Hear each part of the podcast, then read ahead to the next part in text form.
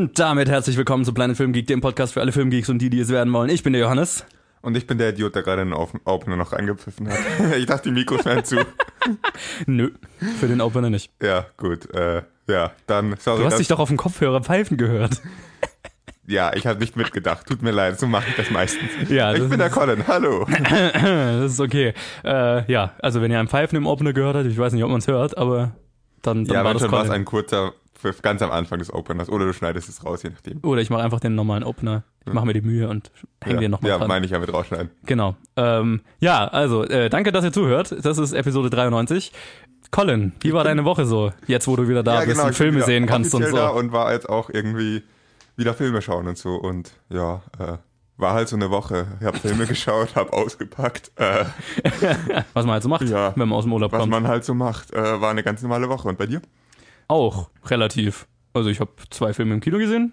Wir kamen gerade aus der Pressevorführung, kommen gerade aus der Pressevorführung ah, ja. von Isle of Dogs wo ich ja im Urlaub bin, wenn, wir, wenn ihr drüber reden werdet. Du Schlawiner hast mir es nicht gesagt, als ich dir gesagt habe, hey, Pressevorführung, lass uns da hingehen. Sonst hätte ich diejenige Person mitgenommen, mit der ich letzten Endes diese Aufnahme machen würde. Also. Ja, ich habe mich ganz, ganz äh, gewitzt äh, noch in die Pressevorführung geschmuggelt. Ja, du Schlawiner. ja, aber ich hätte den Film sonst echt nicht zu sehen bekommen, was ich äh, echt schade gefunden hätte. Spoiler Alert, ich glaube, es war es wert. Ja, es, es war es wert. Es war es wert. Äh, ich bin, ich bin nicht böse, dass ich der Person, die du sonst mitgenommen hättest, den Platz geklaut habe. Ehrlich gesagt.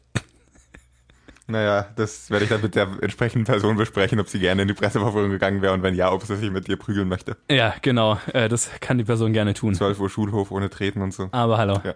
Genau. Äh, ja, und dann habe ich noch so ein paar andere Filme gesehen, so einen ziemlich merkwürdigen Mix aus äh, Justice League habe ich mir nochmal angeschaut. Warum macht man das freiwillig? Um zu sehen, ob er besser wird. Er wurde nicht besser. Überraschung, Überraschung. The Fly habe ich das erste Mal gesehen. Äh, dann einen neuen äh, Netflix-Film Amateur. Und The Bad Batch habe ich mir auf Netflix angeschaut, der super abgefuckt und irgendwie lustig war. Dann habe ich mir Jan Tangerine angeschaut, den mir Max ja ausgeliehen hat. Warum macht man sowas freiwillig? Okay, Was? der war sogar eigentlich interessant. Tangerine? Ja. Der war doch gut. Hm, es war nicht mein Lieblingsfilm. Ja, aber ich. Äh, äh, mein Fazit in der Episode 3 oder sowas. Das war, kann man machen, muss man aber nicht. Okay, äh, also ich muss sagen, ähm, die iPhone, das iPhone-Filme machen hat sich von Tangerine zu ähm, Unsane, den wir letzte Woche besprochen haben, deutlich noch gebessert. Ja, das wundert mich nicht, aber trotzdem, warum macht man sowas? Jetzt nicht diesen Film anschauen, sondern warum nimmt man ein iPhone? Weil, weil man es kann. Ja, nee. Und weil man kein Geld hat. ja, also genau, äh, Tangerine und Everest habe ich mir nochmal angeschaut. Everest ist ein fucking geiler Film. Ich liebe Filme, wo Menschen gegen Natur antreten. Ja, Desasterfilme halt, ne? Ähm, genau, das, was ich so gesehen habe, äh, Isle of Dogs. Und dann kamen zwei ganz coole Trailer raus. Der zweite Trailer oder der erste volle Trailer, glaube ich, für den Han Solo-Film wurde veröffentlicht. Äh, den fand ich ziemlich gut. Waren sehr schöne Sachen dabei. Bin ich den gespannt ich drauf. Gemieden. Ja, okay, da waren schon Sachen drin, wo ich mich wahrscheinlich gefreut hätte, wenn ich sie im Kino erst gesehen hätte. Vielleicht vermeide ich jetzt ab jetzt alles, was sonst noch von dem Film rauskommt. Und dann kam der erste Trailer für einen Film raus, den du so hassen wirst und ich so lieben werde. The Meg. Äh, Jason Statham gegen einen riesigen prähistorischen Hai. The fuck? also The Meg kurz vor Megalodon. Also dieser prähistorische Hai, ne? Dieses, ja, ja. wo man immer so sieht, die Schnauze, die so groß ist wie in zwei Menschen oder so. Und genau, also es ist ein Hai-Film, aber mit einem prähistorischen riesigen Hai. Richtig geiler Scheiß. Es schaut so scheiße aus, aber so gut. Ja, ähm, liebe Zuhörer, rat mal, welchen Film ich vermeiden werde. ich hoffe, der kommt raus irgendwann, wenn du ihn sehen musst. Anyway, das ist, was ich so diese Woche gesehen habe. Ja, für meine Verhältnisse jetzt immerhin besser. Ich habe gesehen, auf Letterboxd kann man, es wird ja immer angezeigt, wie viele Filme man so in der Woche sieht und so weiter. Und mein Ziel ist ja, für jeden Tag einen Film zu sehen. Und ich war echt gut dieses Jahr. Ich war richtig gut. Ich habe jetzt schon 151 Filme, glaube ich, dieses Jahr gesehen. Aber die letzte Woche war meine schlechteste Woche bisher. Da habe ich in der ganzen Woche vier Filme gesehen. Sonst hatte ich, glaube ich, so einen Schnitt von sieben. Und das aufrecht zu erhalten, ist mein Ziel. Und diese Woche war ich wieder gut. Wow.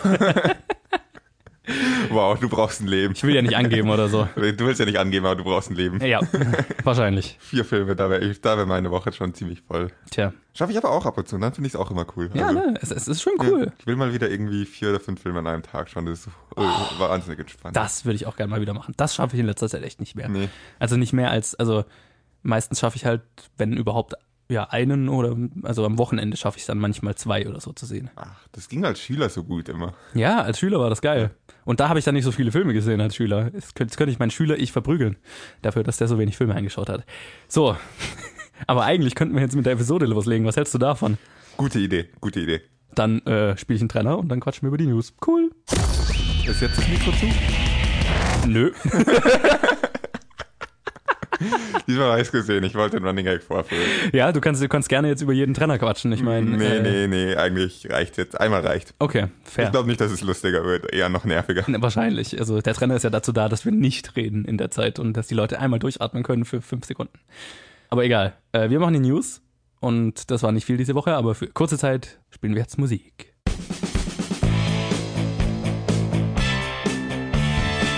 Und wir fangen an mit dem Terminator Reboot. Äh, das wird äh, verschoben.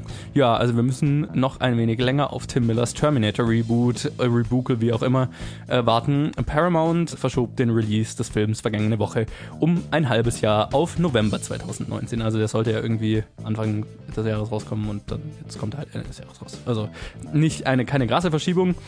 In unserer zweiten Story geht es um den vorher schon angesprochenen Solo Star Wars Story Film. Der wird in Cannes auf dem Filmfestival seine Premiere feiern. Ja, nach einer chaotischen Produktion wird der nächste Star Wars Film auf dem wohl prestigeträchtigsten Filmfestival der Welt Premiere feiern. Disney wird den Film in Cannes am 15. Mai außerhalb des Wettbewerbs zeigen, bevor er dann Ende Mai in die Kinos kommt. Und in unserer letzten ähm, News Story, die ich extrem geil fand, Guillermo del Toro hat einen Vertrag bei Fox unterschrieben. Und zwar, ja, Guillermo del Toro ist seit seinem Oscar-Gewinn extrem gefragt und gerade auch bei Fox, für die er ja Shape of Water gemacht hatte. Und äh, nun hat er wohl äh, einen extrem spannenden Deal unterschrieben. Fox Searchlight, der Independent-Arm von 20th Century Fox, gab bekannt, Del Toro unter Vertrag genommen zu haben. Der Regisseur soll dort ein neues Genre-Label aufbauen und die Entwicklung und Produktion von Horror, Science-Fiction und Fantasy-Filmen übersehen, von denen er wohl auch den ein oder anderen dann selbst machen wird. Ja, also das ist eigentlich die einzige wirklich. Ich wollte gerade sagen, das ist eine eher News. langsame Newswoche. Genau, also wir können eigentlich Terminator, ja, Mai, Mai. Basiert, äh, Solo. Ähm, ich finde Kommt ja, eh. ja genau, kommt sowieso. Ich finde es ja lustig, weil ich bin ja in Los Angeles, wenn die Premiere, also ich hoffe, die haben noch eine Angeber, LA-Premiere. Ich hoffe, die haben noch eine LA-Premiere, weil dann könnte ich zumindest da äh, auf, am roten Teppich stehen und winken. Was ich eigentlich nicht, nie machen würde, aber für einen Star Wars-Film würde ich schon machen. Du willst also dich zu einem Fangirl degradieren. Ja, genau, ich stehe dann kreischend am Rand. Nee, aber dann kann ich zumindest, dann kann ich ein Video für unsere Facebook-Seite machen. Wäre doch lustig. Dann Ähm, bist du verantwortlich für den Teaser zur Han Solo-Episode. ja, genau. Ich stehe einfach verlassen an einem roten Teppich, weil die Premiere ist in Cannes. da würde ich mich echt, äh, würde ich mich ärgern. Habe ich mich schon drauf gefreut. Naja, egal. Äh, aber das ist auch keine so spannende News. Ähm, die einzige wirklich inter interessante News diese Woche ist Guillermo del Toro. Bekanntlich einer meiner absoluten Lieblingsregisseure und ich als großer Genrefilm-Fan. Ähm, ja, das ist eine Kombination, die ich richtig cool finde. Ich bin erstmal gespannt, was da rauskommt. Dann werde ich dazu eine Meinung haben. Ich habe keinen so Bezug zu dem Regisseur. Er macht viele Filme, die schon was haben, und er macht viele Filme, die mich daran zweifeln lassen, warum er dann die eigentlich, ja, um es mal so auszudrücken. Okay. Und äh, deswegen ist es so ein, ja, mal schauen, was er macht. Und äh, für mich kann es bei ihm in sehr schnell sehr, bei, sehr unterschiedliche Richtungen gehen. Mhm. Naja, ich meine, er wird ja vor allem halt als Produzent dort tätig sein. Ähm, was, wa- was mich an der Story so begeistert, ist, gut, Guillermo del Toro ist halt äh, ein Regisseur, den ich sehr mag, aber vor allem begeistert mich, dass ein größeres Studio oder zumindest der Independent-Arm eines größeren Studios wirklich äh, massiv Geld in äh, Genrefilmproduktion stecken will. Und das ist was, was mich riesig freut, weil Genrefilm, gerade Horror zum Beispiel, ist ja ganz, also in letzter Zeit eher so im Low-Budget-Bereich immer rumgekrebst, bis jetzt It zum Beispiel gemacht wurde. Und It hat wirklich so ein bisschen was verändert. Und dann eben hat ja mit Shape of Water auch ein Genrefilm einen jetzt Best Picture Oscar gewonnen und das ist ja auch was super Außergewöhnliches.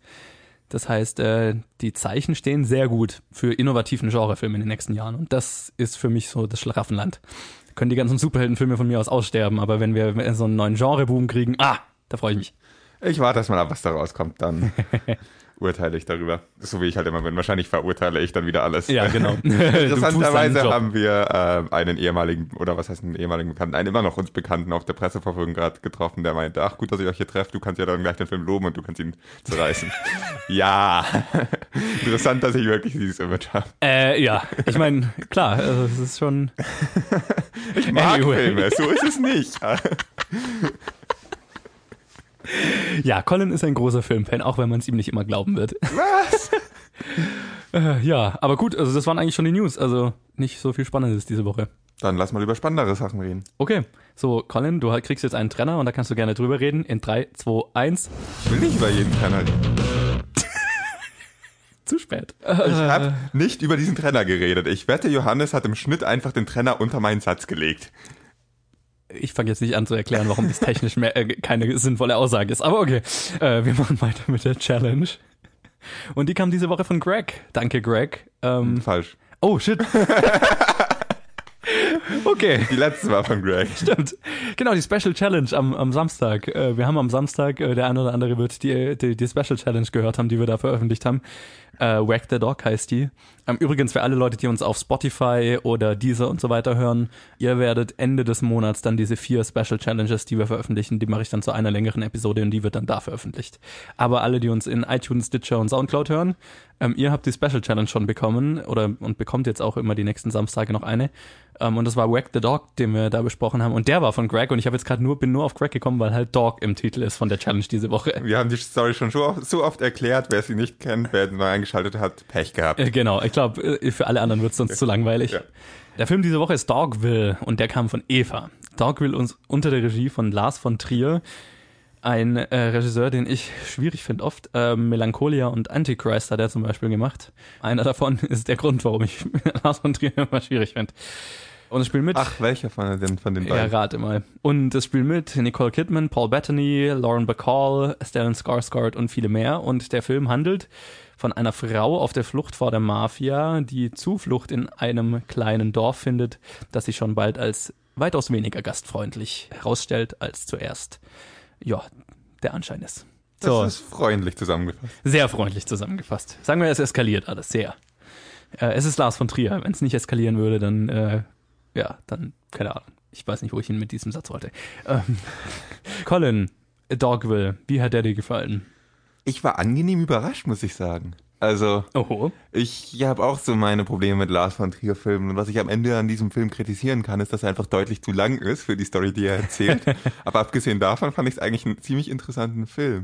Vor allem visuell fand ich ihn sehr interessant. Ja. Das war richtig geil. Also, für die, die den Film nicht kennen, das Set besteht daraus, dass man quasi in ein Studio einen Grundriss der Gebäude in dem von einem, oder des Dorfes auf dem Boden gezeichnet hat mit Kreide und dazu geschrieben hat, was was ist. Genau. Und die Schauspieler bewegen sich in diesem Grundriss, klopfen gegen nicht, nicht existente Türen und so weiter. Und das Sounddesign ist auch so, als würde die Tür, jemand an die Tür klopfen, die Tür aufgehen und so weiter. Ja. Aber man sieht halt keine, man hat keine Wände, man hat keine Türen. Das ist, was das irgendwie ein echt interessantes Konzept ist weil da doch eigentlich jeder Schauspieler in jeder Szene dauernd da sein muss und in seinem Haus irgendwie was sowas machen muss. Genau, das habe ich mir auch gerade, habe ich auch die ganze Zeit. Also ihr könnt euch das vorstellen, das ist einfach ein großes, ein großer leerer Raum und da ist halt auf dem Boden aufgemalt die Straße und die einzelnen Häuser. Und ähm, das bedeutet ja wirklich, dass jeder Schauspieler zu jeder Zeit am Set sein muss, weil sonst ist es ja immer, wenn der Schauspieler, ne, wenn der Gegenschuss kommt, dann kann der andere Schauspieler in den Trailer gehen und pennen. Aber in dem Fall hast du halt im Hintergrund immer die anderen Leute in ihren Häusern gesehen und so weiter. Das fand ich lustig. Ja. Und es sah aber auch irgendwie cool aus. Der Film hat dann relativ, logischerweise relativ viele Einstellungen, die von oben filmen, dass man halt auch immer wieder die Orientierung hat, wo ist man denn eigentlich gerade. Aber das fand ich ein ziemlich cooles Konzept und so von Lars von Triers weirden, weirden Ideen war das so eine, die mir ziemlich gut gefallen hat, verglichen mit vielen anderen, die mir nicht so gut gefallen. Deswegen war ich von dem ganzen Film angenehm überrascht und man konnte, konnte ihn sich sehr gut anschauen. Er ist halt trotzdem furchtbar lang, fast drei Stunden oder drei ja, Stunden also oder sowas. Richtung, ja. Und die Story, die er erzählt, braucht eineinhalb Stunden. Und das ist halt, resultiert in einem relativ langatmigen Film. Das muss man dann mhm. leider zur Handlung sagen. Er ist irgendwie noch äh, strukturiert in neun Kapitel oder sieben Kapitel oder sowas. Ja. Und dann dabei ist ein Kapitel eins ist was, ist irgendwie ein Kapitel, dann ist Kapitel 2 dasselbe Kapitel wie Kapitel 3 gefühlt. 4, 5 und 6 sind auch gleich. Ja. 7 und 8 sind dann nochmal gleich und 9 ist dann nochmal das Ende. Also es ist halt so, wiederholt sich und wiederholt sich und du hast schon verstanden, was der Film dir sagen möchte und dann sagt es dir noch zweimal. Mhm. Hilft auch übrigens nicht dem Längenempfinden, ähm, wenn du von vornherein ankündigst, das hat neun Kapitel und dann merkst du, oh, der Film ist lang und ich habe noch fünf Kapitel vor mir oder so zum Beispiel. Ja, so ging es mir zum Beispiel. Ja, vor allem, wenn du merkst, der Film ist langatmig. Ja. Und zwischenzeitlich wurde mir dann auch wirklich ein bisschen langweilig, während ich den Film gesehen habe, deswegen. Aber interessanterweise habe ich dann am Ende gedacht, schön, dass ich ihn gesehen habe, schön, dass ich ihn ganz gesehen habe, weil er ist, ich fand das Ende dann irgendwie äh, gut. Ich fand den Anfang und das Ende von dem Film wirklich gut. Zwischendrin verliert er sich. Mhm. Aber äh, am Ende, wenn alles, wie du gesagt hast, ein bisschen eskaliert, da wurde es halt ja doch krass. Und da wurde es eine interessante Story und es war, ja, nicht freundlich, muss man so auszudrücken. Aber Mhm. Ja. es war einfach ein. Es ist Lars von Trier, es war nicht Ja. freundlich. ja, aber es war einfach, da war es dann auch irgendwie spannend, da war es packend. Aber so die Zeit davor, in der es halt einfach nur nichts passiert, eine Stunde lang, die war halt anstrengend. Aber jetzt habe ich viel geredet. Du hast so ein bisschen reingeredet. Ich habe ungefähr verstanden, wie es dir ging, aber vielleicht fasst du es nochmal zusammen. Ich schließe mich gerne deinem positiv Überraschtsein an. Also, ich, ich kann meinen Gedankengang schildern. Als der Film angefangen hat und ich den Stil gesehen habe, habe ich mir gedacht, oh mein Gott.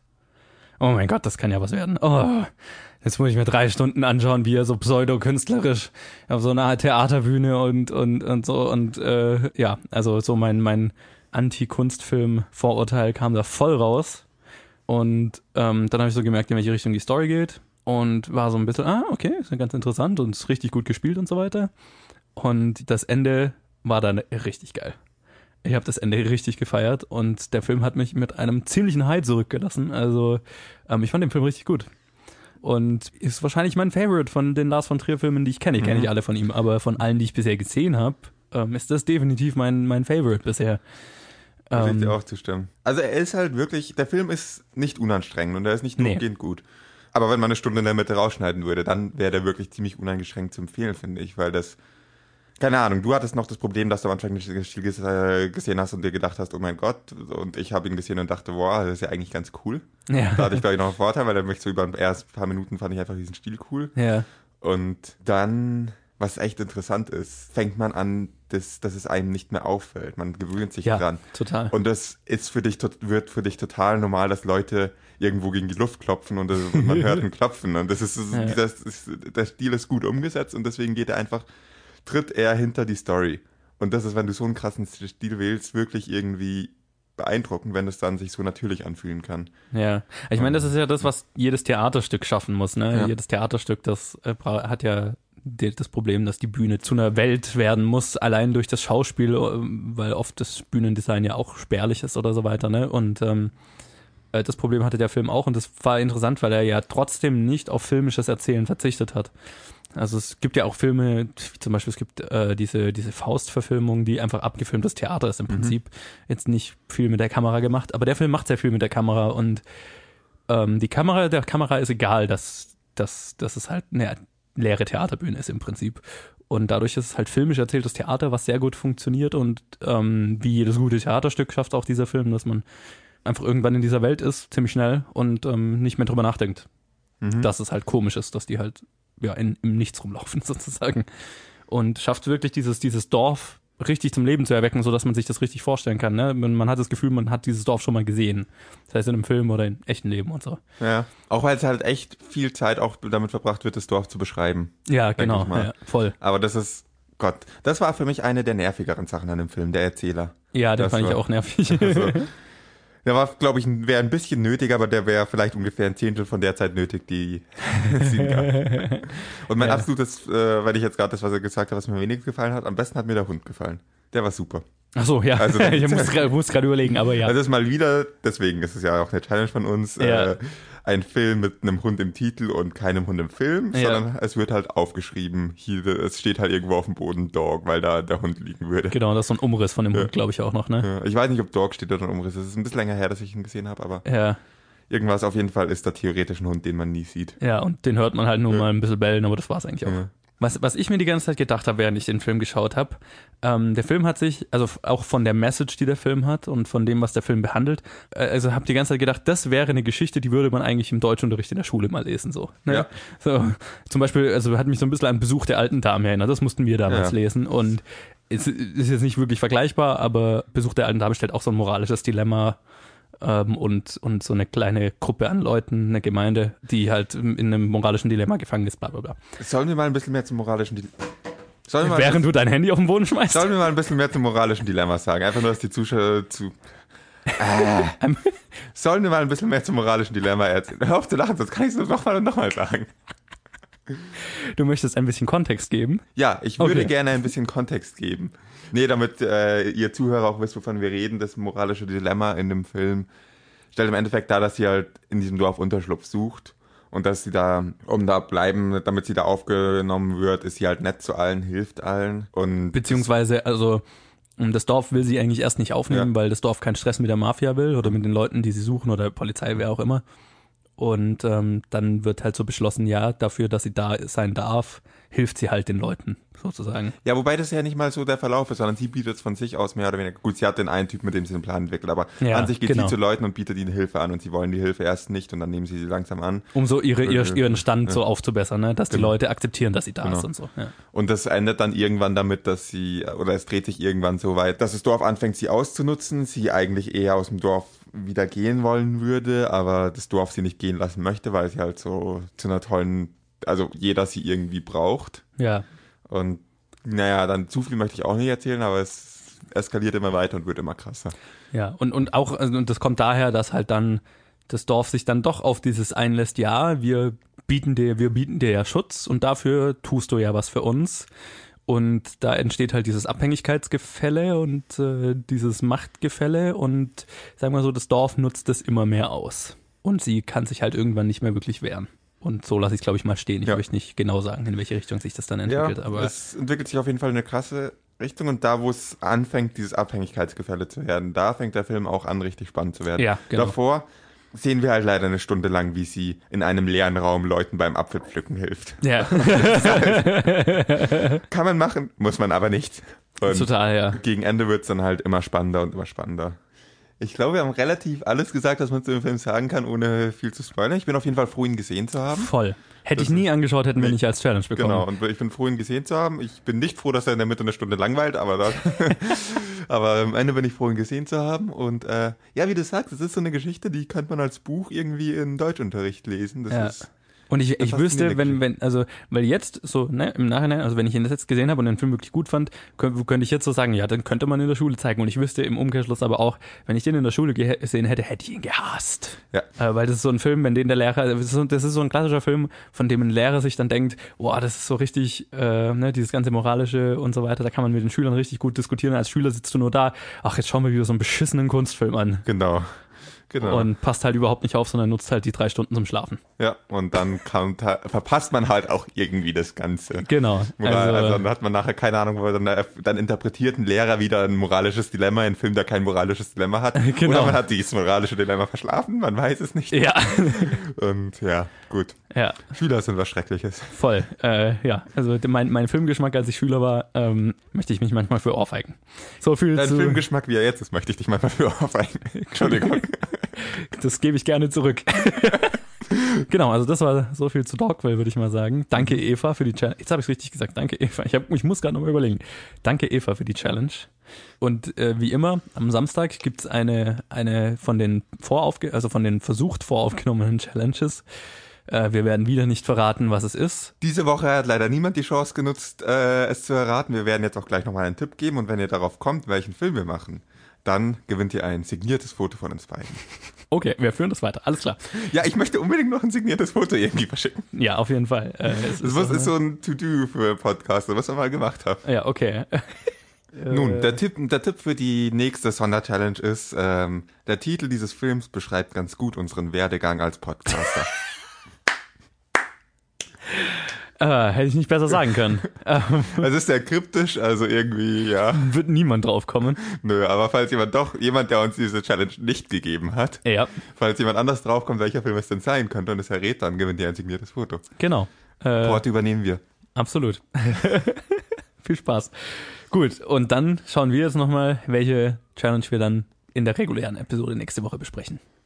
Ja, und äh, die Challenge für die nächste reguläre Episode kommt von jemand Neuem, äh, nämlich Niki. Der hat uns den Film London to Brighton aufgegeben. Ein Film, von dem ich noch nie gehört habe. Habe ich vorher auch nicht. Ich habe nur irgendwie gesagt bekommen, hey, guter Film, anschauen, besprechen. Ja. Okay. okay. Äh, genau, also London to Brighton werden wir dann nächste Woche besprechen in der Challenge. Irgendwie diese Übergänge hatte ich mal besser drauf. Naja, wir haben die Challenge lange nicht mehr gemacht, also das ist richtig. Auch so ich bin eingerostet. Achtung, Colin, Trenner in 3, 2, 1. Sehr langweilig. Du schneidest eh wieder was zusammen. okay, wir machen weiter mit dem Kino der Woche und quatschen über die Filme, die vergangene Woche rausgekommen sind. Und es waren zwei. Wow, spektakulär. Das Lustige ist jetzt, ich habe ja jetzt mit Max wirklich drei Episoden lang immer extrem viele Filme besprochen. Also weil wir zweimal unser Netflix der Woche gemacht haben und letzte Woche war allgemein viel, viele Filme und so weiter. Diese Episode fühlt sich total angenehm an, weil es einfach so wenig, also ne, so eine Challenge, zwei Kinos. Passt doch voll. Voll smooth. Egal, wir hatten zwei Filme. Der eine ist Ready Player One und der andere ist A Wrinkle in Time, beziehungsweise das Zeiträtsel. Und ich würde mal sagen, mit dem fangen wir an, weil der in Deutschland definitiv nicht so groß war, wie ich gedacht mhm. hatte. Nämlich überhaupt nicht. Wir werden nachher im Boxoffice drüber reden.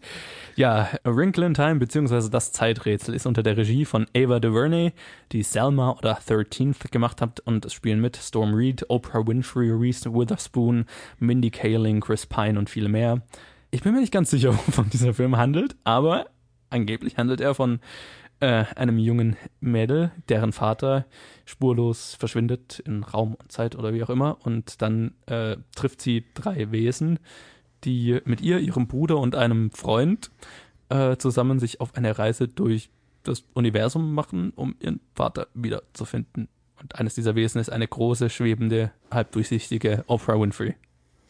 Das ist meine große Kritik an diesem Film. Ich habe keine Ahnung, wovon dieser Film handelt. Ja.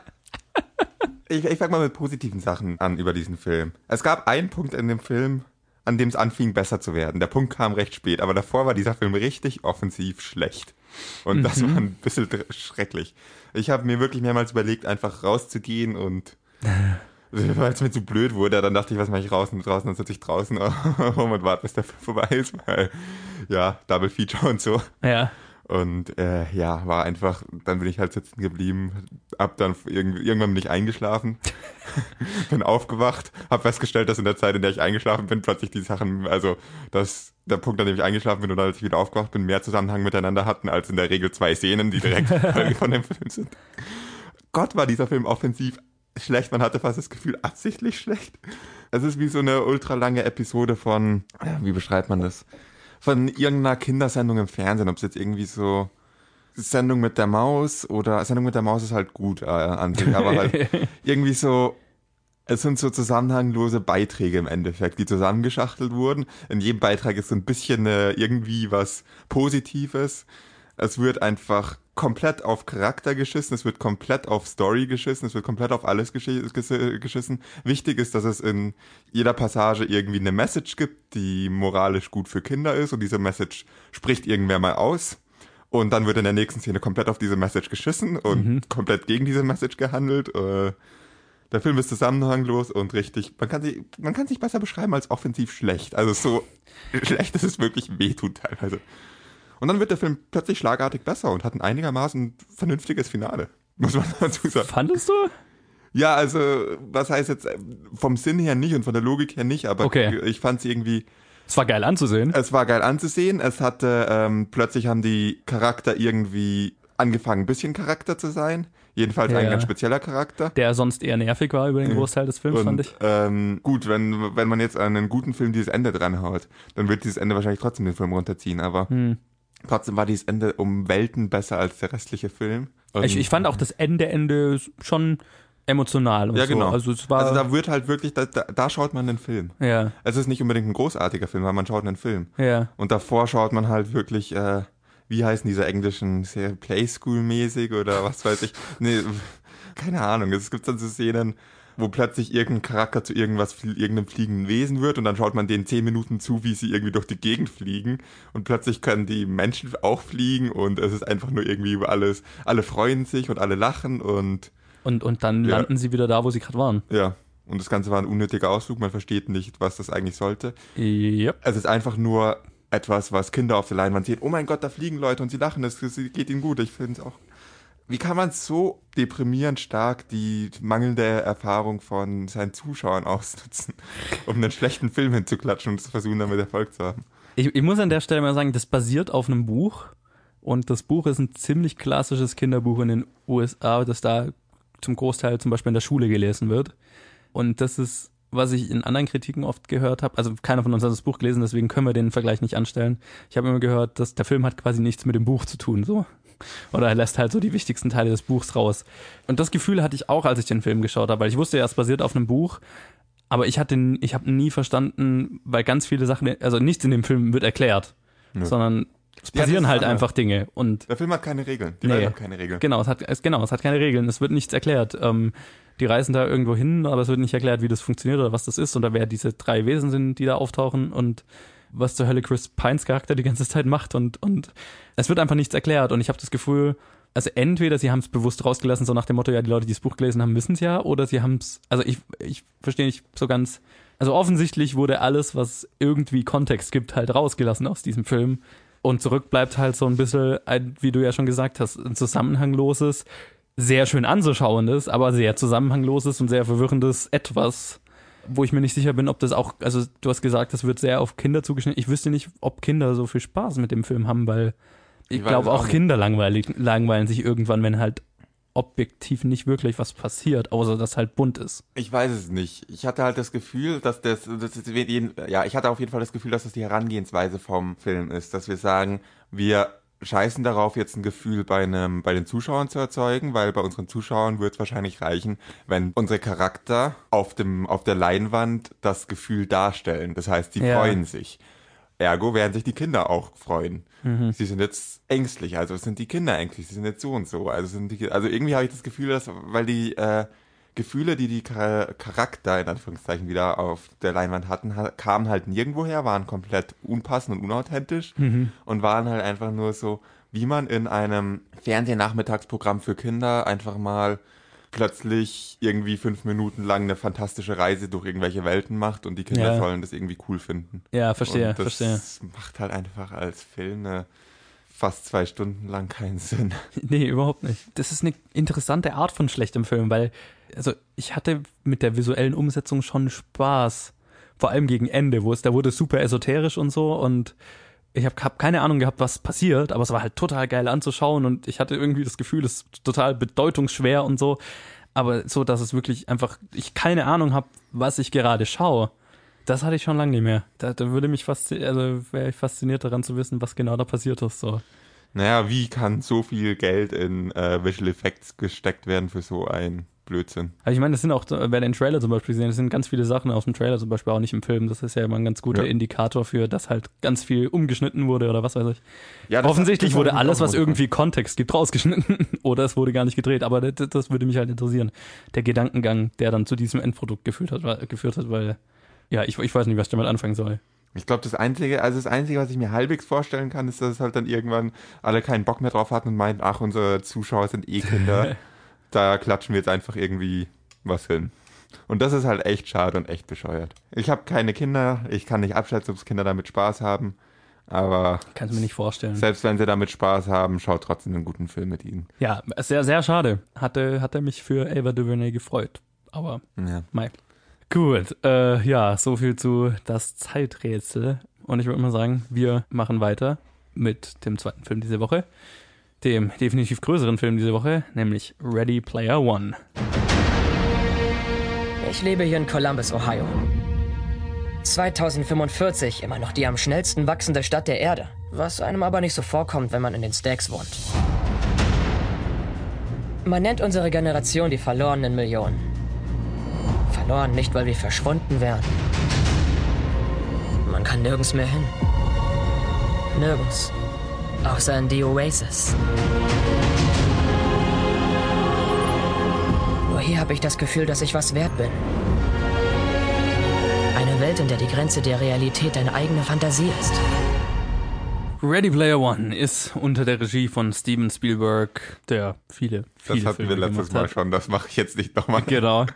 Ähm, und es spielen mit Ty Sheridan, Olivia Cook, äh, Ben Mendelssohn, Lena Waithe, äh, Simon Peck, Mark Rylance, TJ Miller und viele mehr. Und ähm, ja, äh, der Film handelt davon, als der Erfinder einer virtuellen Welt, genannt Oasis, stirbt, veröffentlicht er ein Video, das demjenigen sein Erbe verspricht, der als erster ein von ihm verstecktes Easter Egg in diesem Spiel findet. Und dafür muss man drei Aufgaben erfüllen. Und äh, es gibt so eine böse Corporation, die versucht, dieses Easter Egg zu finden und Spieler, die das verhindern wollen. Du klingst skeptisch, Johannes. Nee, äh, genau, äh, ja, ich, ich äh, ja, äh, Brainfart. Ähm, wie hat dir Ready Player One gefallen, Gordon? Hm, hm, hm, hm, hm. Durchwachsen, würde ich sagen.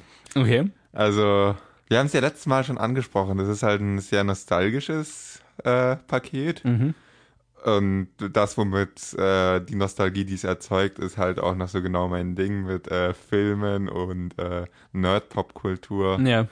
Daran habe ich einfach Spaß. Und der Film war als Paket stimmig. Mhm. Äh, es hat alles zusammengepasst. Ich hatte Spaß damit. Ich hatte, muss man zugeben, relativ oberflächlichen Spaß mit dem Film. Insofern war es ein nettes Erlebnis. Ich habe es jetzt irgendwie, ich habe die Zeit genossen im Kino. Aber andererseits muss ich ja diesen Film auch bewerten, wie, wie er objektiv gut ist. Und dann sage ich mal so, das Einzige, was nicht in dieses stimmige Gesamtpaket vom Film reinpasst, ist der Name Steven Spielberg. Weil von ihm bin ich einfach mehr Qualität gewohnt. Der Film ist nett und durchaus gut anzuschauen, wenn man irgendwie ein bisschen Bezug zu der Materie hat und wenn, man, wenn einem so eine Idee gefällt. Wenn einem der Trailer gefällt, dann kann man den ruhig mal anschauen. Aber wirklich gut fand ich ihn jetzt auch nicht. Deswegen passt für mich der Name Steven Spielberg nicht zu diesem restlichen Paket, weil sonst passt alles zusammen. Sonst passt die bekannte, relativ oberflächliche Story äh, zu bekannten Charakteren, zu einfach gewissen Schemen und Filmklischees, die zusammengesetzt werden zu einer stimmigen Geschichte, zu einem netten Paket, das ein bisschen Spaß macht.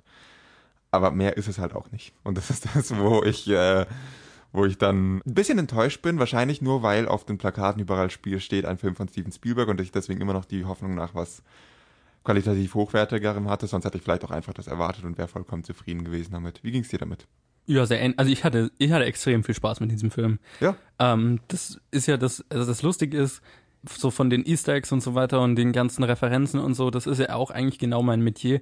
Ich spring aber irgendwie nicht so drauf an. Also ich habe jetzt nicht, keine Ahnung, das hat so keine wirkliche, so dieser Nostalgie-Porn, das hat jetzt für mich tatsächlich komischerweise keine so richtige Wirkung. Also ich bin jetzt nicht in diesem Film gesessen, habe mir die ganze Zeit gedacht, oh cool, das ist das und das ist das und das ist das. Vielleicht bin ich dafür zu jung oder was weiß ich. Das hat noch nie so richtig auf mich gewirkt, außer eine Sequenz, die ich extrem geil fand, die, also wo eine Sequenz sich sehr mit einem Film beschäftigt, sagen wir es mal so.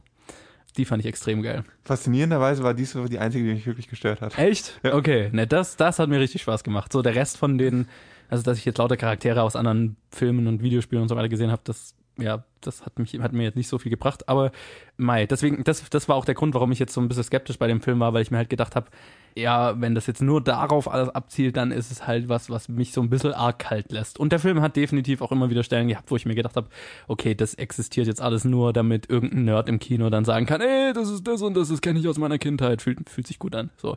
Und da gab es definitiv ein paar Stellen, wo ich mir gedacht habe, okay, das, also ja, äh, das ist jetzt so einfach nur da, weil diese Nerdkultur heutzutage so groß ist und, und irgendwie nur noch darauf basiert. Und das waren auch so Stellen, wo ich, die, die, die, die mir definitiv weniger gut gefallen haben. Und davon gibt es schon einige in dem Film. Ja, aber die haben teilweise für mich sogar funktioniert ganz gut. Okay. Ich weiß nicht, so kann ich, kann ich auch mal ganz klar sagen, als jemand, der nicht so eine, nicht so begeistert ist, wenn zwei große Roboter oder zwei große Monster auf dem Bildschirm gegeneinander kämpfen, womit du dich dann eher irgendwie, Mhm. wo, wo du Spaß findest, nicht mehr eher denkst, was, was soll dieser Film, was will ich damit? Ja.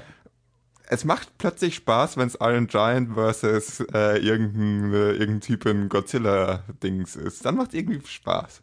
Das hat mir getaugt. Also mir hat, mir hat die Referenz halt, die Referenz hat mich kalt gelassen, aber mir hat's gefallen, dass ein riesiger Roboter gegen einen riesigen Mecha-Godzilla kämpft. Ja. Ja, mir hat es deswegen Spaß gemacht, weil es halt diese Charaktere waren. Genau, ja. Aber Ähm, das ja. ist ja das Schöne, der Film hat beides geliefert und Ja.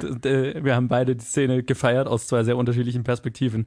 Deswegen, also genau, und die- diese Art von Spaß hatte ich sehr viel mit dem Film. Ähm, es ist ein richtig solider Abenteuerfilm. Und deswegen bin ich so ein bisschen überrascht, wenn du sagst, ähm, du hattest es jetzt, du hast mit Steven Spielberg was anderes in Verbindung, weil das doch irgendwie was ist, was ich mit Steven Spielberg sehr in Verbindung bringe, ist solide Adventure-Filme. Also mehr sind die Indiana Jones-Filme ja zum Beispiel auch nicht. Deswegen, für, für mich trifft es genau diese Schiene von Spielberg. Weil Steven Spielberg ist so, hat so eine ein bisschen eine uh, Split Personality, ne? so eine gespaltene Persönlichkeit. Weil du hast einmal den Steven Spielberg, der halt den Blockbuster erfunden hat mit Jaws und, mhm. und Indiana Jones und so weiter. Und dann hast du den Schindlers List ähm, und äh, Saving Private Ryan Spielberg, der die harten Dramen macht. Ja. Ne? Und du hast so beides. Und das finde ich das Interessante an Spielberg, dass er halt beide Seiten gut spielen kann. Und gerade dieses Jahr, wo du, wo du, was du gerade gesagt hast, dass er so kurz hintereinander The Post und also die Verlegerin und Ready Player One rausbringt, was wirklich seine zwei Seiten repräsentiert.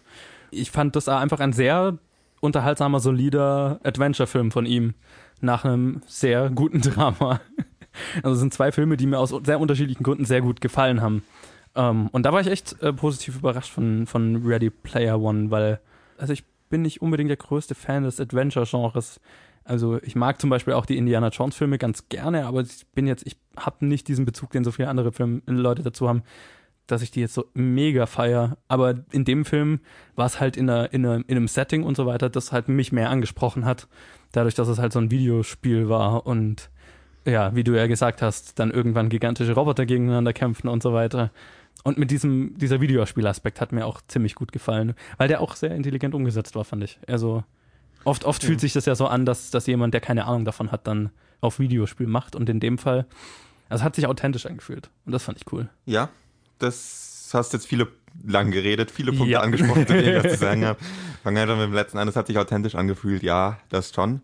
Und das, das war etwas, was mich wirklich positiv an diesem Film überrascht hat. Die Easter Eggs, die, was ist, was nicht alles in diesem Film drin sind, das äh, war alles unglaublich organisch in diesem Film drin. Ja. Und es war nicht so, nicht so gezwungen. Ich meine, wenn bei den meisten Franchises ist es irgendwie gezwungen selbst Marvel, die das Ganze wahrscheinlich irgendwie, die wahrscheinlich das für sich äh, kurz davor sind, dieses Konzept für sich zu patentieren, bei denen fühlt sich's gezwungen an manchmal. Die wahrscheinlich auch diese Nerd-Teil dieser, diese, teilweise diese Nerd-Kultur mitentwickelt haben, ja, auf der der Film jetzt aufbaut, sagen wir ja, mal. Ja, und die halt auch einfach auch das ganze Konzept von Easter Eggs so massiv, äh, ja, Mainstream gemacht haben. Ja. Selbst bei denen fühlt sich's gezwungen an. Und nie so, dass es einen krass aus dem Film rausschmeißt, aber dem Film war es einfach so unglaublich organisch. Das, klar, in einer virtuellen Welt, warum fährt man dann nicht in DeLorean? Warum, ja, es, diese ganzen Sachen, die genau. haben einfach gepasst. Es war nicht so, ich habe mich nie so gefühlt bei irgendeiner Anspielung, dass die in dem Film drin ist, weil sie halt irgendwie, weil der Anspielungswegen, äh, das, also wegen der Anspielung, sondern weil es halt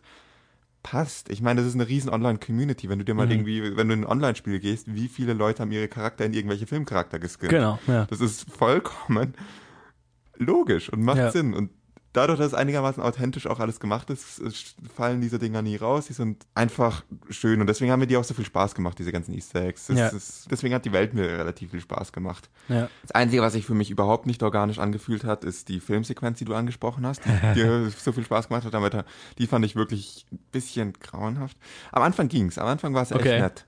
Aber irgendwann wurde aus dem Film einfach so viel gemacht, also wurde da so viel reingepackt, was mit dem Film nichts zu tun hat was für mich dann irgendwie keinen Sinn mehr ergeben hat.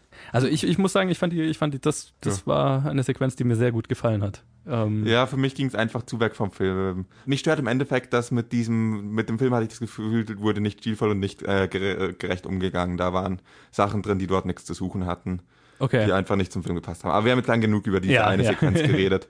Warum ich trotzdem nicht so fühle, als würde Steven Spielberg als Name nicht zu diesem Gesamtpaket passen ist, ja, du hast angesprochen, Indiana Jones sind auch nur Adventure-Filme. Abgesehen davon, dass sie vor viel längerer Zeit waren und damals eher wahrscheinlich noch ein bisschen innovativer waren. Klar, ähm, weil man sowas noch nie gesehen und, hat. Genau, ja, und ja. Jaws ist, wird ja auch nicht umsonst als der Blockbuster, der Blockbuster erfunden hat, gesehen. Klar. Das, da war es halt irgendwie was, was ich mit Steven Spielberg immer in Verbindung bringe, ist in irgendeiner Art Innovation. Und die Indiana Jones Filme sind nicht alle großartig. Aber selbst die sind für mich noch auf einem ganz anderen Level als dieser Film. Dieser Film ist einfach nur so Standard, so generisch von seinen Plot-Elementen, so generisch von seinen Charakteren, dass ich das fast ein bisschen schade fand, dass ich mir einfach äh, mich frage, das kann Steven Spielberg wirklich besser, das hat er so oft gezeigt. Nicht nur in seinen Dramen, sondern auch in seinen Blockbuster-Filmen.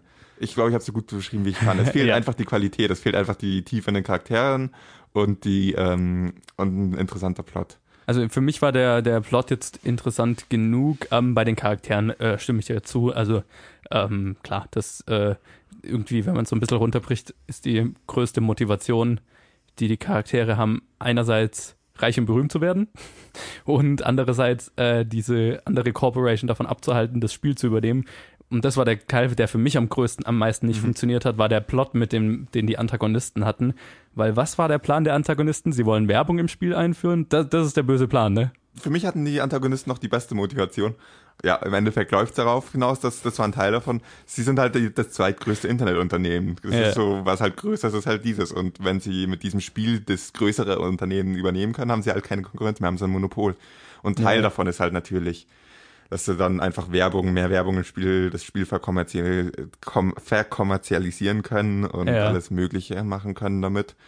Und das ist auch das, was im Film rüberkommt. Im Film kommt nicht sonderlich intelligent rüber, dass sie eigentlich ihre Konkurrenz übernehmen wollen. Damit. Nee, Sondern es kommt ein bisschen anders rüber. Aber Das große Ding im, im, im, im Film ist so, oh mein Gott, wenn die das Spiel übernehmen, dann ist böse, weil dann kriegen wir Werbung geschaltet. ja, das, das, naja, es war, war schon ein bisschen tiefer gehen. Na gut, das mit der Werbung war das offensivste, aber Ja. das, das Konzept von Pay to Win, dass das eingebaut werden sollte. Das, war- das war auch was, was mich gestört hat. Das ist so die Motivation von den Spielern.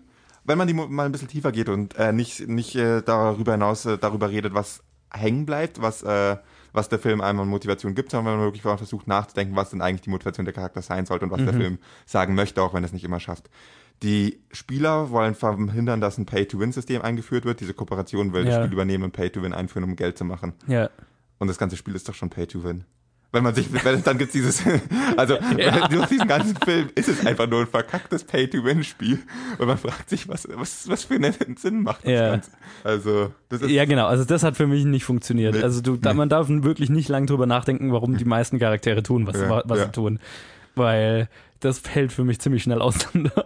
ja. Sowohl die Protagonisten als auch die Antagonisten. Ja, Aber es f- hat für mich jetzt den, die, die, die, den Spaß am Film nicht gemindert, deswegen fand ich es okay. Sagen wir es mal Es so. ist, es ist, es passt zum restlichen Film. Es ist ein passendes Gesamt, stimmiges Gesamtkonzept und der Film macht Spaß. wenn man Genau, ja. Mit Ausnahme ein bisschen von dem Ende. Das ist einfach wie cheesy over the top. Also fand ich echt so ein bisschen hat. Ja, das so- aber das, das fand ich so, das fand ich schon sehr Spielbergig, so, weil ich finde, Spielberg hat schon immer so cheesy Happy Ja. Ends, sag ich mal. Und ich meine, so die Gesamtmessage des Films ist ja auch nicht verkehrt. Ist ein bisschen holzhammerig rübergebracht, aber Ja, aber es ist trotzdem so ein. Das ist sowas, was ich am Ende von einem Maze Runner Film erwarte, die letzten fünf Szenen oder sowas. verstehe, ja, okay, ich weiß, Und- was du meinst. Das zieht das Ganze, das zieht das halt noch mal ein bisschen runter und ja. ja, ja, ich weiß, was du meinst. Naja. Nee, also es ist schon, es ist definitiv ein Film, den ich empfehlen kann, weil ähm, ist schon einer der besseren Popcorn-Unterhaltungsfilme, die ich, die ich gesehen habe. Also vor, vor allem in diesem Jahr bisher ist es wahrscheinlich der beste Popcorn-Film. So reine Unterhaltung, ne? Ich glaube, es hängt stark von der, vom Zuschauer ab. Ich glaube, man muss Ja. wirklich mit dieser Nerd-Pop-Kultur viel anfangen können. Man muss ein sonst bisschen so einen Hang zu, zu Filmen haben und zu Gaming und so weiter. Definitiv. Also ich würde jetzt nicht meine Mutter in den Film schicken zum Beispiel. Aber ja, also es kann jeder für sich selbst wissen, wer einen Hang zu Nerd-Pop-Kultur hat. Man, klar, schaut Ja. euch den Film an, er macht Spaß. Erwartet Genau. kein Meisterwerk, macht halt einfach Spaß und alle anderen, ja, wartet den nächsten Film ab. Ja. Der wird euch besser gefallen. Genau. Also ich würde mal sagen, das war alles, was wir zu Ready Player One zu sagen haben. Und wir machen mal weiter und schauen, was der Film so eingespielt hat diese Woche. Ja, und am Box Office diese Woche kann man das erste Mal seit einer ganzen Weile wieder richtig deutlich sehen, wie fucking tödlich warmes Wetter für Kinoeinspielergebnisse in Deutschland sind. Ähm, weil Logischerweise. ja, ich finde es in Deutschland ist immer noch mal ganz besonders. Es ist in wenig anderen Ländern so deutlich, dass wenn plötzlich warmes Wetter ist, dass die Ergebnisse so unfassbar einbrechen. Die meisten Länder sind so groß, dass es da unterschiedliches Wetterlagen Ja. gibt und die, die, oder sie sind einfach dauerhaft schlechteres Wetter oder dauerhaft besser und in Deutschland Ja. hast du wirklich so diese wenig guten Tage, die man, oder wenig guten Genau, Wochenenden, wo es dann wirklich ausnutzen instant einfach alles verliert. muss. Ja, das kann ich aber niemandem übel nehmen. Nein, überhaupt nicht, aber es ist, es ist, ich finde es nur immer sehr lustig, dass es so deutlich ist. Ja, ähm, weil wir haben diese Woche eigentlich nur Boxoffice-Verlierer. Ach so, übrigens, ich habe gewonnen mit drei von fünf richtigen. So viel, so viel zu deinem, äh, du musst mal hier jetzt eine gute Vorhersage. Ey, ey, ey, was ich gesagt habe, ist, es ist Zeit, dass ich mal wieder da bin, dann gibt's wieder eine gute Vorhersage. Ich habe nicht gesagt, dass sie von mir kommt. Und okay, fair. also, Danke für die Inspiration. Bitte, gern geschehen. Ich bin einfach deine Muse. Total. Äh, genau, Ready Player One ist auf Platz 1, äh, logischerweise mit 2,0, also genau 2 Millionen. Ist okay, kein starkes Ergebnis, kein äh, besonders starkes Ergebnis. Da wäre, denke ich, mehr drin gewesen, aber wie wir gleich sehen werden, alle haben verloren in dieser Woche. Ähm, Platz 2 ist dann nämlich Jim Knopf und Lukas der Lokomotivführer mit 1,4 Millionen. Der hatte letzte Woche 2,5 Millionen. Der hat noch den geringsten Abfall. in der ganzen Woche. Ähm, weil ich meine, das ist der prominenteste Kinderfilm äh, in letzter Zeit. Das heißt, äh, ja, die ziehen auch dann selbst bei warmem Wetter noch immer ganz okay. In seiner dritten Woche ist dann auf Platz 3 Peter Hase mit 920.000. Der hatte letzte Woche auch 2,5 Millionen. Das ist ein Abfall. Pacific Rim ist dann auch in seiner dritten Woche auf Platz 4 mit 410.000. Der hatte letzte Woche 1,2 Millionen, auch ordentlicher Abfall. Und das muss man fast schon applaudieren. Red Sparrow.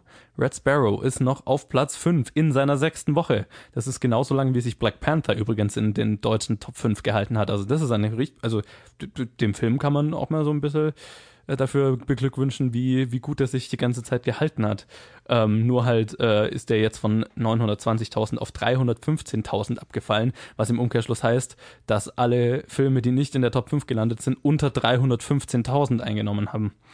Ich habe, glaube ich, noch nie so ein niedriges Ergebnis noch in den Top 5 gesehen in der ganzen Zeit, wo wir jetzt den Podcast machen. Wir waren nah dran, aber noch nie so weit unten. Ja, also das ist low. Ja, am stärksten hat's A Wrinkle in Time, beziehungsweise das Zeiträtsel erwischt. Der ist auf in, in der Gegend von Platz 17 gelandet mit 75.000 Euro Einspielergebnis. Zugegeben, er lief nur in 83 Kinos, das sind jetzt nicht so viele Kinos, was ich ja letzte Woche spekuliert hatte. Also der hat den, also die, das Buch gibt's in hat in Deutschland nicht den Status und so weiter. Also der war, glaube ich, nie als Blockbuster angelegt, aber ist damit, fährt damit das schlechteste Ergebnis eines Films mit einem Budget über 100 Millionen aller Zeiten in Deutschland ein ich habe jetzt nicht wirklich das, bin darüber nicht wirklich traurig drüber, was äh, alles nee. andere wäre auch ein bisschen unverdient bei der Qualität. Aber. Ja, nee, absolut. Ähm, also er, wie gesagt, der war jetzt offensichtlich bei so einer niedrigen Kinoanzahl auch nicht als Blockbuster ausgelegt, aber selbst dafür ist das Ergebnis ziemlich unterirdisch, weil ich habe mal ausgerechnet, das bedeutet pro Kino hat er gerade mal irgendwie 900 Euro eingenommen oder so. Das ist wenig. Ja, das war so die Top 5 diese Woche. Also Ready Player One schafft's in wahrscheinlich der schwächsten Woche dieses Jahres bisher sich auf Platz 1 zu setzen, aber auch nicht, groß, äh, auch nicht glorios, sagen wir es mal so. Mehr hätte ich zu dem Ganzen auch nicht zu sagen. Ich mal wieder auch nicht. Ich bin gerade am überlegen, wie es nächste Woche aussehen wird und ja. ich bin nicht optimistisch. Nee, äh, dann schauen wir doch mal, was heute so rauskommt und über was wir dann nächste Woche quatschen werden. Ja, und ähm, diese Woche ist eine interessante Woche. Ich hatte schon lange nicht mehr, dass ich, dass ich so ein Gefälle hatte zwischen einem Film, auf dem ich mich extrem freue und einem Film, auf den ich mich überhaupt nicht freue. Deswegen, äh, ja, wir haben zwei Filme, die, die größeren Releases sind diese Woche. Nämlich einmal der größte ist eine neue Komödie, die äh, heißt Der Sexpakt oder auf Englisch Blockers unter der Regie von Kay Cannon und das ist deren Regiedebüt die hat die Pitch Perfect Filme alle drei geschrieben, ähm, so viel ich weiß. Ähm, und das spielen mit Leslie Mann. Nicht vielversprechend. Leslie Mann, John Cena, Ramona Young, Ike Bernholz und viele mehr. Und es geht um irgendwie drei Mädels, die beschließen, in der Prom-Nacht ihre äh, Jungfräulichkeit zu verlieren und die Eltern die das halt verhindern wollen und halt so überreagieren oder so. Das ist, glaube ich, so der Plot. Ich fand jo. den Trailer ziemlich furchtbar. Klingt nach einer großartigen Story, klingt nach einem großartigen Film. wow. Äh, ja, also das ist, das ist der Film, auf den ich mich nicht freue diese Woche. Auf den anderen freu Film freue ich mich extrem. Nämlich A Quiet Place kommt raus. Das ist äh, ein neuer Horrorfilm von unter der Regie von John Krasinski, der hauptsächlich als Schauspieler bekannt ist, nämlich äh, für in The Office und so weiter hat er mitgespielt und hat einen Film bisher gemacht, soweit ich weiß, The Hollers. Und ähm, es spielt mit seine Ehefrau im echten Leben, Emily Blunt. Und er spielen auch die zwei Hauptrollen, ein Ehepaar in dem Film. Und dann halt noch ihre Kinder. Und viel mehr Schauspieler gibt es nicht in dem Film. Und das Konzept dieses, also es ist ein Horrorfilm und das Konzept ist irgendwie in, die leben halt in einer Welt, wo blinde, aber sehr audiosensitive Monster unterwegs sind und du darfst halt eigentlich kein Geräusch machen, sonst werden die Monster sofort auf dich aufmerksam. Und das klingt für mich nach einem unfassbar geilen Horrorkonzept. Spoiler Alert. Dieser Film ist unglaublich ruhig. ja, das, da bin ich schon voll gespannt drauf. Das wird wahrscheinlich so, dass im Kino das die ganze Zeit super ruhig ist, ist und äh, du jedes Chips knacken oder so mhm. von jemandem hörst. Mhm. Und alle Leute total, ja, versuchen total ruhig zu sein und du dann so, wenn, wenn jemand versucht, so leise wie möglich zu kommen, so ja. wahrscheinlich hörst ja. du die ganze Zeit sowas. Ja, glaube ich auch. Ja, also da, auf den Film freue ich mich extrem, weil der hat geile Bewertungen bekommen und ich bin eh so ein Horrorfan und ähm, der Trailer ist unfassbar geil. Ähm, ich bin so gespannt auf diesen Film. Ich wusste jetzt nicht so viel drüber wie du. Für mich ist es eher einfach nur diese Idee von einem ganz ruhigen Film. Fasziniert mich. Voll, ne? Bin ich mal wirklich gespannt drauf, wie es umgesetzt ist. Ja. Dann schauen wir mal, wie sie sich nächste Woche schlagen. Absolut. Äh, ein paar kleinere Filme erwähne ich noch kurz. Dann tu das, tu das. Die noch rauskommen, nämlich einmal Papa Moll und die Entführung des fliegenden Hundes von Manuel Florin Hendry oder so ähnlich ähm, Spielmacher von Timon Modersohn, Drei Tage in Quiberon von Emily Artif, Das etruskische Lächeln von Odette Benun und Mihal Brezis oder so ähnlich und Steig nicht aus von Christian Albert. sind so die kleineren Filme, die sonst noch so rauskommen. Und ja, du hast verloren, deswegen darfst du gerne anfangen mit deiner Vorhersage, wie sich die Top 5 nächste Woche verändern wird. Ich glaube nicht, dass es so viel, äh, ich bin nicht optimistisch. Ich sage, Ready Player One bleibt auf Platz 1. Auf Platz 2 kommt Blockers. Auf Platz 3 Jim Knopf. Auf Platz 4 Peter Hase. Auf Platz 5 A Quiet Place? Oder? Doch, machen wir es so. A Quiet Place auf Platz 5. Okay, ich habe jetzt nicht so ganz aufgepasst, was deine Vorhersage war, aber ich sag mal, ja, machen wir mal Ready Player One auch auf Platz 1, aber dann mache ich äh, den Sexpakt auf Platz 2, Jim Knopf auf Platz 3, Quiet Place auf Platz 4 und Peter Hase auf Platz 5. Wir sind uns anscheinend einig drin, dass Nerds bei gutem Wetter eher ins Kino gehen als das. Yay, Stereotyp. ja, als das das äh, Zielpublikum von Blockers tut. Wahrscheinlich. Ja gut, dann bleibt uns eigentlich nur noch die Bad Movie Synopsis, die ich noch schreiben muss. Deswegen äh, gebe ich mir mal den, wie sonst dir immer, den Trenner über Zeit. Ich habe jetzt natürlich in kürzester Zeit etwas äh, geschrieben. Zehn Minuten, 20 Minuten. Genau, und wie wir wissen, wenn ich es in kürzester Zeit schreibe, dann kann das entweder stark nach hinten losgehen oder unfassbar schwer sein. Ich bin mir nicht sicher, was das jetzt ist. Für alle, die es nicht wissen, wir spielen die Bad Movie Synopsis. Das ist das Spiel, wo einer dem anderen einen Film so schlecht wie möglich zusammenfasst und derjenige hat dann drei Minuten Zeit, ihn zu erraten und darf dafür Ja-Nein-Fragen stellen. Und äh, wer es noch nicht kapiert hat, ich bin jetzt dran, Colin einen Film schlecht zusammenzufassen. Colin, bist du bereit? Immer. Dann beginnt die Zeit, wenn ich fertig bin mit Lesen. Weil er mit ihnen im Konflikt steht, verändert ein Mann das Leben mehrerer Menschen. Hm, hm, hm, okay, das ist, glaube ich, fies. Social Network? Nein. Gut. Spielt's auf der Erde? Ja. Nach 2000 rausgekommen? Nein. Mhm. Vor in den 90ern? Nö. 80ern? Ja. Die Hard? nee, der beendet das Leben dieser okay. Menschen. also er beendet nicht das Leben, er verändert es. Er verändert das Leben. Okay, äh, kannst du Synopsis nochmal vorlesen? Weil er mit ihnen im Konflikt steht, verändert ein Mann das Leben mehrerer Menschen. Ähm, ist es ein Actionfilm? Nö. Okay. Ist es eine Komödie? Nö, auch nicht. Nö, nö. Ist es ein romantischer Film? Stellenweise, aber nicht. Ein Drama. Ein Drama, ja. Gut. Ist der Film animiert? Nö. Schade. ist, äh, ist es ein amerikanischer Film? Ja. Spielt auch in den USA? Ja. In was für einer Art von Konflikt? Ähm, kennen sich die Leute untereinander? Ja. Ist es ein persönlicher Konflikt oder eher so ein geschäftlicher Konflikt? Persönlicher Konflikt? Nee. Geschäftlich. Also teils, teils, aber. Es ist irgendwie hat irgendwas mit geschäftlichen Konflikt zu tun. Geschäftlich nicht, nee. Okay. Ein militärischer Konflikt? Nö. Okay, dann gehe ich mal vom. Verändert Halbzeit. erst zum Schlechten. Nö. Eher zum Guten? Ja, definitiv. Es ist sehr verwirrend. Ich gebe dir einen Tipp. Ja.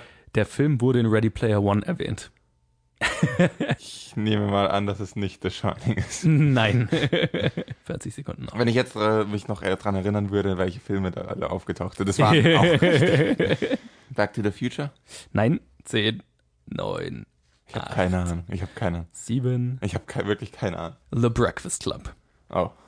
Ja. Stimmt, macht Sinn. Ich überlege gerade, wo wurde der erwähnt? War das für einer von diesen vielen Filmen, die da. Das war in dem Dialog, wo er als Hologramm bei dem Antagonisten im Büro ist und der ihm sagt, ja, irgendwie diese Schule in The Breakfast Club und bla bla bla. Ach und so, äh, ja.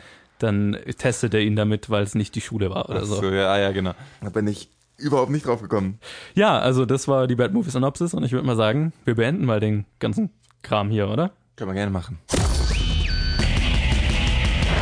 Und das war Episode 93 von Planet Film Geek. Ich hoffe, ihr hattet Spaß und hört nächste Woche wieder zu.